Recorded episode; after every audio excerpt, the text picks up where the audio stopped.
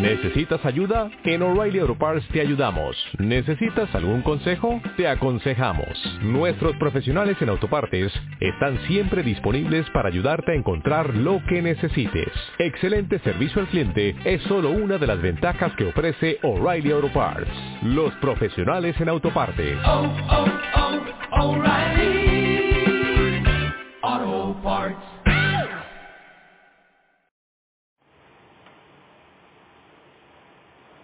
Hola, buenos días desde La Habana. Soy Joanny Sánchez y estoy aquí en este martes. La semana es muy joven todavía y además la jornada ha amanecido aquí en la capital cubana soleada, pero un poco más fresca que los días anteriores.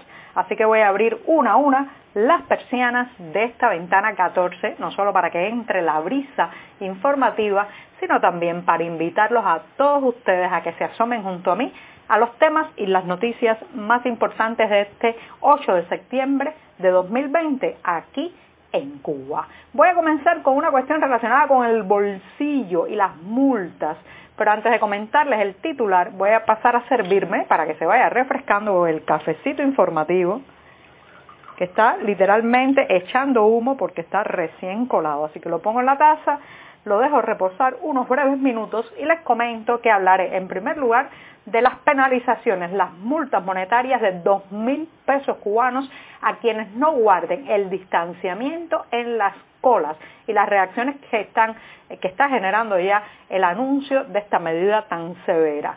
En un segundo momento, una joven youtuber, sí, Ruama Fernández, ha denunciado recibir amenazas de muerte. La llamaron telefónicamente y la han amenazado de muerte y ya les daré algunos detalles. Mientras tanto, se ha sabido que los médicos cubanos que trabajaron en México parece que estaban indocumentados porque los detalles de sus documentos no aparecen por ningún lado. Ya les contaré también al respecto. Y por último, pues claro está que este 8 de septiembre no puedo dejar de recordar el Día de la Virgen de la Caridad del Cobre, la patrona de Cuba, conocida popularmente en esta isla como Cachita. Bueno, pues hablaré justamente de Cachita y la confluencia cubana.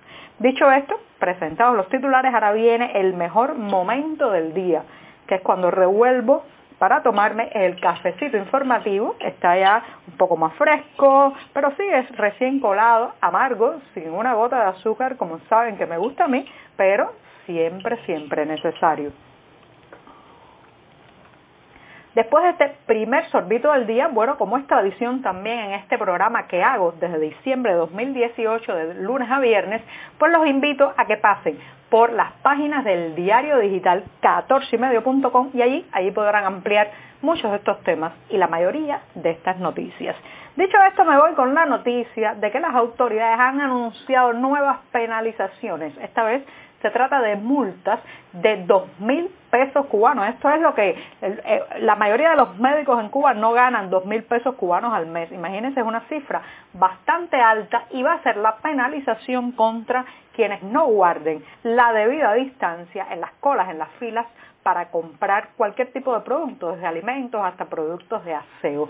Esto lo ha dicho el Consejo de Defensa Provincial de La Habana, en una, en una situación como la que estamos viviendo en la capital cubana de repunte, rebrote del número de contagios. Bueno, pues las autoridades han decidido apretar aún más la mano y penalizar con dos mil pesos de multa a todo aquel que no guarde la distancia en la cola de eh, como mínimo un metro entre un cliente y otro que espera. Ahora bien, uno lo lee así y piensa, ¿cómo va a ser posible controlar desde la penalización y desde la represión un fenómeno que se está dando en la capital cubana que tiene más que ver con la ansiedad eh, que produce el desabastecimiento, la, eh, necesidad imperiosa que está generando en la gente la carestía, el déficit de muchos productos básicos que hace eh, a las colas muchas veces convertirse en aglomeraciones, en el espacio ideal para la transmisión del virus. En lugar de multar, ¿no sería mejor abastecer? En lugar de penalizar, ¿no sería mejor que las autoridades eh, enfocaran o centraran toda esa energía represiva en tratar de abastecer, llenar, eh, completar las tarimas de las tiendas y de los mercados. Uno siempre se sorprende de que los métodos elegidos casi siempre sean contra el ciudadano, nunca a favor del ciudadano. O sea, estamos viviendo una realidad eh, muy eh, dramática con este tema de la pandemia, pero la mayoría de las medidas que está aplicando el oficialismo cubano van hacia la penalización, hacia el castigo, hacia la represión, pero no hacia eh, mejorar la situación, por ejemplo, del abastecimiento, proveer a las personas de más recursos, ayudarlos a que tengan acceso a determinadas mercancías básicas sin necesidad de las largas horas de espera, eh, la angustia de ir de un lado a otro buscando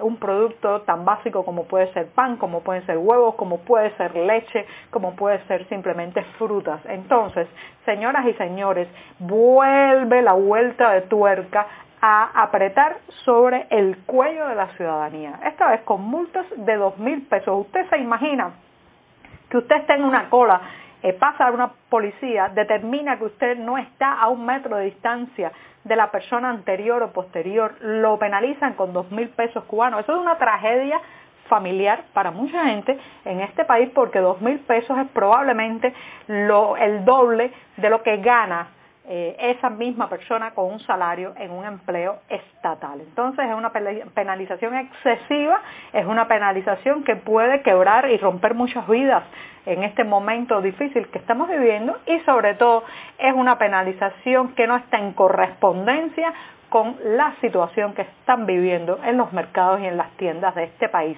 Da la impresión por estas multas de dos mil pesos cubanos que las autoridades mantienen el abastecimiento, mantienen la abundancia, mantienen el suministro, pero la realidad es bien diferente. ¿Con cuánto? ¿Con cuánto habría que multarlos a ellos por la ineficiencia? ¿Con cuánto habría que multarlos a ellos por eh, esta cotidianidad en que nos han encerrado, que desde que nos levantamos tenemos que estar pensando cuántas horas voy a pasarme en una cola para comprar la comida. Así que bueno, ya sabe, tenga mucho cuidado, cuidado con el bolsillo, porque las multas de dos mil pesos cubanos van a tratar de regular las colas las aglomeraciones y forzar el distanciamiento físico. Bueno, pues ya eso es lo que hay en un primer momento y ahora me voy a dar el segundo sorbito de café del día mientras me preparo para el próximo tema. El próximo tema de hoy tiene que ver con una joven, una joven youtuber. Ya saben que en Cuba hay un movimiento creciente de youtubers, personas que utilizan fundamentalmente eh, el video, las transmisiones en vivo a través de Facebook y de la plataforma YouTube para eh, bueno, pues eh, contar la isla, narrar el país, eh, hacer sus propias historias, difundir ciertas informaciones. En ese, entre todos esos jóvenes hay un rostro cada vez más conocido de una mujer de apenas 21 años, o sea, es muy joven. Se trata de la joven youtuber cubana Ruama Fernández.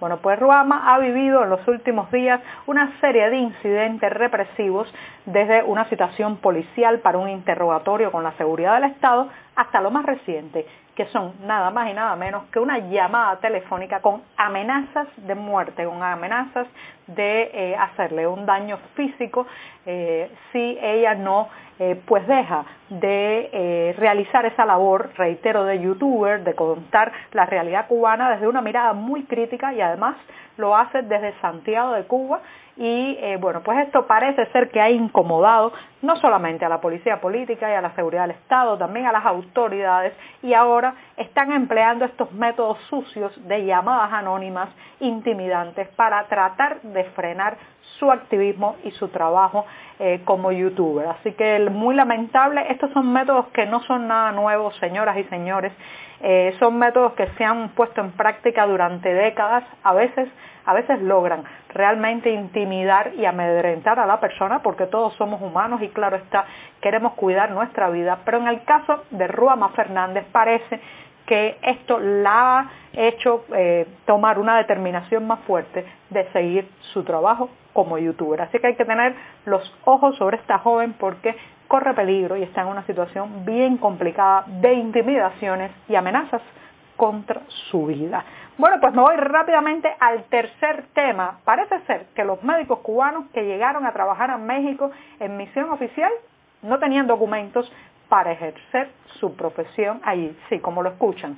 Pues resulta que los casi 700 médicos cubanos que llegaron a México en abril pasado para ayudar a combatir, a frenar la pandemia de COVID-19. Bueno, la mayoría de ellos estuvo en la capital, en la Ciudad de México y el resto en Veracruz. Bueno, pues estuvieron trabajando sin permisos migratorios, así, así como lo escucha, pues esto ha sido un reporte y una investigación publicada este domingo en el portal Latinos y según según informes oficiales obtenidos por este sitio de noticias, bueno, pues eh, parece ser que estos médicos no tenían tarjeta de residencia temporal, temporal de estudiante o permanente, ni tampoco eh, se ha podido encontrar ningún documento que compruebe la estancia legal de estos galenos, de estos trabajadores de la salud cubanos, en la base de datos del Instituto Nacional de Migración, como si no hubieran existido, como si no hubieran entrado o pasado por el país.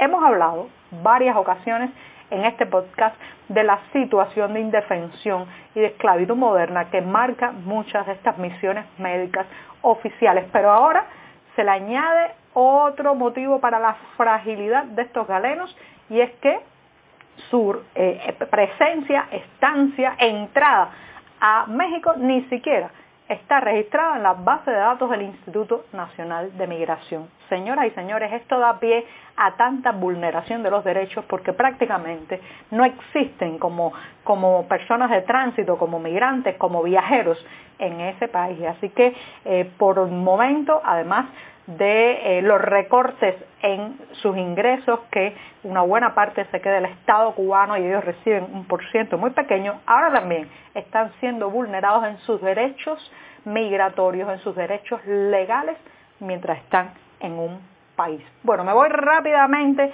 diciéndoles que hoy, hoy es el día de la patrona de Cuba, la Virgen de la Caridad del Cobre, conocida popularmente como cachita. Cada cual la recuerda a su manera, unos eh, pues ponen unos girasoles rojos, eh, unos girasoles amarillos, perdón, en sus casas, otros se visten de amarillos, otros encienden una vela, otros pues nada, rezan una oración, pero lo cierto es que cachita parece ser uno de esos pocos puntos de confluencia eh, y de unión que nos quedan a los cubanos. Así que ya saben, hoy es el Día de la Virgen de la Caridad del Cobre, un momento también para el repaso, la mirada, la reflexión nacional. Así que los dejo con cachita por hoy y hasta mañana. Muchas gracias.